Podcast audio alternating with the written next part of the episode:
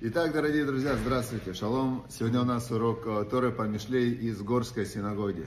Синагога горских евреев, кавказских в, в Америке, в Нью-Йорке, да, Эвеню, в Бруклине. Если будете, обязательно заходите, очень хорошая синагога. И мы 6 августа изучаем глава, 6 глава Мишлей. И есть тут 10 отрывок, очень, э, очень касается, в принципе, всех людей. Написано так, говорит царь Соломон. Мат шинот, мат нумот. Значит, немного поспать, немного подремать. Мат хибук ядаем лишкаф. И немного просто полежать так, руки скрестить. Да? Хибук ядаем, как бы так вот лежать, в потолок смотреть. То что? Убак и Малах Рашеха. И придет, как путник, бедность твоя.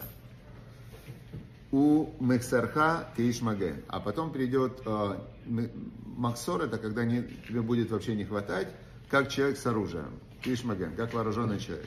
Значит, он нам дает э, прям технологию, как, как люди вообще теряют все в жизни. Начинается, ну, вроде спать же не, неплохо, спать хорошо. И человек думает, ну что, если я посплю нормально, да, ну не пойду на работу, ну там, или он говорит, просто больше посплю, чем обычно. Я помню, в, у нас там были соседи в Иерусалиме, семья Парсим, евреи из Персии. И она у нее была, у этой женщины, Нати, это их Шамишпаха, Нати, фамилия, ну, Нати такая, такая, чистая переводится, да, как у евреев фамилии говорящие такие, да, все.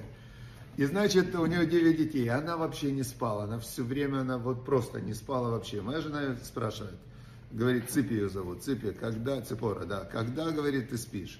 Она говорит, я буду спать в Мадиле. Когда я уже умру, тогда я там буду лежать, отдыхать долго, а там уже не встанешь. А пока я здесь нахожусь, так как я спать? Чем меньше, тем лучше. Теперь, но здесь нам царь Соломон говорит другой как бы порядок. Один говорит, немного посплю я, потом немного подремлю. Есть люди, которые, они, вот они думают, ну что еще, как бы, чем заняться, убить время. Так я подремлю, лежат еще дремлят. Потом немного просто полежать, вот так вот руки скрестить, поплевать в потолок. Да, подумать о чем-то, да? И тут он говорит, э, начинается все точно так же по чуть-чуть. И придет как путник бедность. Вначале приходит бедность. То есть ну, тут чуть-чуть меньше заработал, там. А потом есть следующая стадия бедности, когда уже не хватает э, махсор, это когда ну, уже нечего кушать. И тут ты уже, этот человек, он как в рабство попадает. То есть ты уже тут не можешь. Но ты уже не выбираешь, что тебе делать. Ты уже должен, ну, чтобы прокормиться, за любую браться работу, все. То есть это очень такой порядок, который в жизни, в жизни часто встречается. Дальше, а, дальше он говорит, царь Соломон 12 отрывок, потом приходит человек, а, какой-то нехороший человек приходит, и, значит, а, начинает в этом случае, когда не хватает, помните, царь Соломон, он молился Богу, он говорил, что не делай меня бедным и не делай богатым. Буду бедным, вынужден буду украсть. Буду богатым, забуду о том, кто мне все дал. То есть буду думать, что все сам себе сделал. А, когда человек бедный, когда у него пришел, ну, ему не хватает, здесь он тоже говорит, кстати, интересно, что а, то есть ситуации, не в этой главе, там в другой была главе, у него очень красивая такая, спасибо большое, очень красиво у него было такое выражение, что человек, а, аль-такир по ним, он говорит, не лицеприятствуй, не говори, я знаю человека. Потому что когда нет хлеба, так ну, любой человек может ну, совершенно измениться в ситуации, когда у него нет, ну, нет денег. Ты его знал, он был хороший человек, у него все было нормально. Но когда ему надо прокормить семью или когда ему нечего кушать, то он ну, сделает все, что угодно. Теперь, значит, э, и в ситуации, когда у человека нет денег, то приходят к нему очень часто какие-то предложения, которые незаконные, на которые он бы не согласился бы, если бы у него было все нормально, если бы он не ленился. Но идет следующая стадия, он уже нарушает закон, нарушает закон, уже дальше могут быть большие неприятности.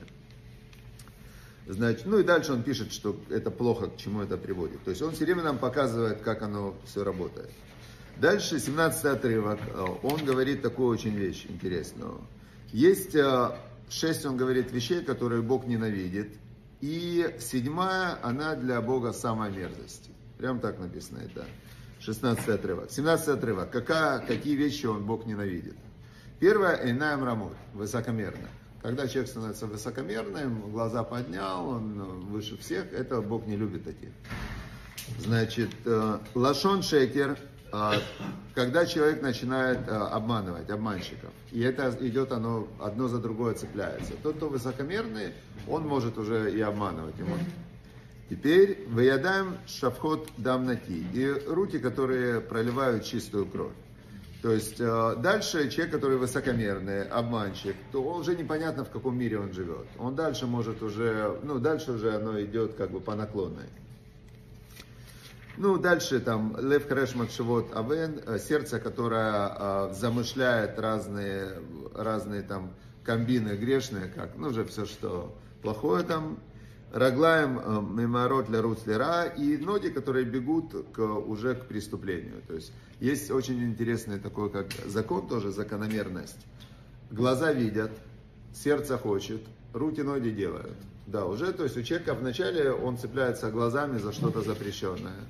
Потом он начинает про это думать, а так Всевышний сделал мир, что запрещенные вещи, они более привлекательные, чем, чем хорошие. То есть э, он специально так сделал, чтобы было честно. Потому что если бы было это и хорошее, и привлекательное, а то плохое еще и не привлекательное, то кто выбирал бы плохое? А он сделал так, плохое, оно тебя тянет, хорошее, ты должен напрячься, идти на шахарит, там, э, ну, в общем... Попотеть надо. Да, попотеть надо, правильно. Хорошо, попотеть надо. Значит, э, хорошо. И здесь есть еще один отрывок, э, который очень известный, один из самых известных вообще отрывков из Мишлей. Это в 6 главе 23 отрывок. Он очень известный, значит, наверняка вы его слышали. На иврите он так звучит. Кинер мицва что заповедь, она как свеча. В Тора ор, а Тора это как свет. В Эдерех хаим, путь жизни, то хохот мусар. Путь жизни это нравственные увещевания. Значит, э, как оно работает? Вот есть э, заповедь, и она как свеча, говорит царь Соломон. Вот э, мы, например, делаем заповедь, помолились шахарит. Как помолиться шахарит? Ты перешел на молитву, ты одел тфилин, это сделал действие. Ты открыл книгу, сказал шма, и это как все, что ты делаешь телом своим, ты каждое действие твое заповеди, ты туда вкладываешь энергию. Как свеча горит, должен быть обязательно фитиль, масло, то есть и свет в принципе небольшой. Но ты делаешь заповеди, ты все время как бы зажигаешь заново эту свечу, как раньше машины были, когда вот эта вот ручка надо было крутить, чтобы искру дать. И, а, значит, вот так вот мы производим эти заповеди. Теперь Тора. Вот мы сейчас получили Тору.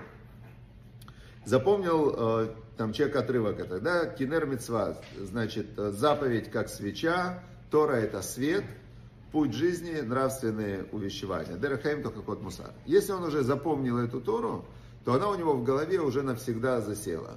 И она как лампочка, которая светит без остановки. Поэтому Тора это ор, причем Тора это такой свет, который идет от Всевышнего. То есть, э, как Бог нам дал Тору, это его как бы мысли, то есть каждое слово Торы, каждое там Шма Израиль, это Всевышний нам сказал. Моше Рабейна нам передал, а сказал это нам Всевышний. И когда эти слова у нас в голове, и мы их думаем, вспоминаем, и даже когда мы их не вспоминаем, они-то внутри находятся, слова Тора, которые мы выучили, они навечно остаются с нами. И поэтому он говорит, вот в этом разница между заповедью, которую ты делаешь телом, и она, каждая заповедь, э, есть такое, как в Хасидуте, в Кабале, понятие, что заповеди это как одежда для души. То есть ты создаешь каждой заповедью, ты создаешь себе как одежду, в которой ты потом будешь жить. То есть есть душа, как бы это как свет. Теперь э, душа пришла в этот мир, э, в этом мире она одета в такое тело, которое, ну, как, как животное такое, как обезьяна, да, в, ну, в общем, там, если посмотреть сзади, там, издалека, похоже на каких-нибудь горел, но что? А, значит, но мы своими, когда мы делаем заповеди Иуди, то мы создаем себе как бы одежду для души, то есть мы себе создаем там на небе, а, как бы свой, свою голограмму, и потом, когда ты из этого мира уходишь, то ты уходишь в то тело, которое ты создал себе заповедями. И получается, что это как работа такая, как, ну, как а, одежда. Теперь, но Тора, Тора это свет, который, а, который э, мысли, кто я? Я это тот, кто думает. То есть, ну вот, когда мы все время человек, он думает. Вот Заур думает свое, я думаю свое, там каждый думает свое, правильно? Завулун думает свое, о себе думает, о детях думает, о жизни думает, о Торе думает, о Шахарите думает. Ну, то есть мы все время думаем. Значит, получается, что человек это его мысли. Как бы по большому счету, что мы все отличаемся именно мыслями, ну, в основном. И если ты берешь и говоришь, я, я, я еврей. А что значит я еврей? Это значит, что я учу Тору. Это значит, что как первая фраза, которую ребенку надо говорить, это Тора Циваляна Моше. Тору приказал нам Моше, Мараша Килат Яков. То есть мы иудим, и то, что мы как бы, ну, наша как основная а, отличие от всех и самая важная вещь, это, это то, что мы учим Тору. Вот это иуди настоящий, да, потому что еврей, который от, отходит от Торы, еще максимум три поколения и нету иуди, нету, то есть он исчезает. Или наоборот, берется человек, который не, вообще к евреям не имеет отношения, потом он начинает учить Тору, потом он говорит, я хочу быть евреем, потом он приходит, делает диюр, и оп, он иуди, его дети, Шмая, Автальон могут быть главами в еврейском народе. Были у нас мудрецы, которые были Бнедирим. Раби Акива, он Бен Дирим, он был сын принявших иудаизм. Антелас, Антелас, мы учим Тору все время, этот Таргум Антеласа. Антелас был из семьи римского императора, он был римлянин. То есть э, мы видим, что по-настоящему иуди, евреи это Тора. И если чем больше у тебя есть Тора, тем больше света. Теперь, что такое путь жизни, Тохахот Мусар? Что такое путь жизни, это э, Тохахот Мусар? Мусар, само слово, оно состоит из двух слов. Есть э, лиясер, это страдание, и э, маасар, это тюрьма. Есть маасар, как в Израиле, берут человека в маасар, это берут его в тюрьму. Теперь э, мусар переводят на русский, мне очень понравилось, э, вот на русском нет красивого перевода, а на английском я когда-то видел перевод Малбима, и перевели так, moral discipline, моральная дисциплина. То есть человек, у него есть разные желания, все, но он может, или он сам себя берет в Маасар, он говорит, нет, я должен действовать по Торе, вот заповеди, вот Тора, вот Медот, хорошее качество, все. Или если он не хочет, а Всевышний, это мы учили сейчас в недельной главе, к, написано так, к ав миасер дно, как папа своего сына делает ему мусар, вот такой миасер, это его воспитывает. Да, да, так Бог на, нас миасер, то есть он нас, Бог страданиями, он нас э, толкает. И написано тоже, что царь Шломо говорил, что тот, кого Бог любит, он тому дает страдания. Что же это значит? Почему это, кого он любит, он ему дает страдания? Потому что как папа видит, сын идет не в правильном направлении, он его хочет вернуть обратно. А если папе все равно, ну, летай, делай там, что хочешь. Ну, или чужой, ну, кто-то. Точно так же Всевышний, он, он, если он дает страдания, он что-то хочет показать.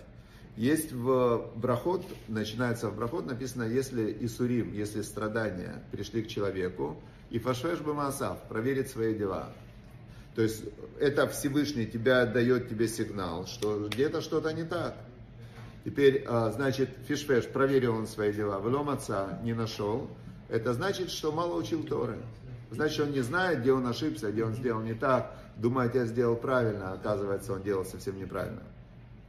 Все, поэтому этот посук очень важный, что Всевышний толкает к Торе через страдания. Если ты эти сигналы принимаешь, начинаешь учить Тору, зажигаешь свечу, заповедь свеча, Тора свет, она тебя освещает жизненный путь, и ты идешь по пути дорога жизни. Хаим в иврите слово жизнь, оно только есть во множественном числе. Вот на life там на английском или там э, жизнь на русском, это одно слово, ну единственное число, да. А в иврите нету жизнь, есть жизни, хаим. И есть поэтому множественное число. Почему? Есть у тебя жизнь в материальном мире, есть мир, жизнь в духовном мире. Хаим. У нас нет одной жизни, есть две жизни. И Тора, она нас толкает. Иногда ты тут получаешь страдания, но для того, чтобы выйти к духовной жизни, вечной. Потому что здесь-то все равно материально, она, она временная. А там это вечное. Поэтому иногда бывает, что Всевышний вынужден давать нам страдания для того, чтобы мы пришли к Торе, которая нас спасет в период больших бедствий. Чтобы была браха васлаха всех да. хороших, добрых людей, которые любят Всевышнего, чтобы все, кто пока не знают про Всевышнего, узнали и исправились, и стали хорошими, добрыми, честными. Спасибо большое. Спасибо большое.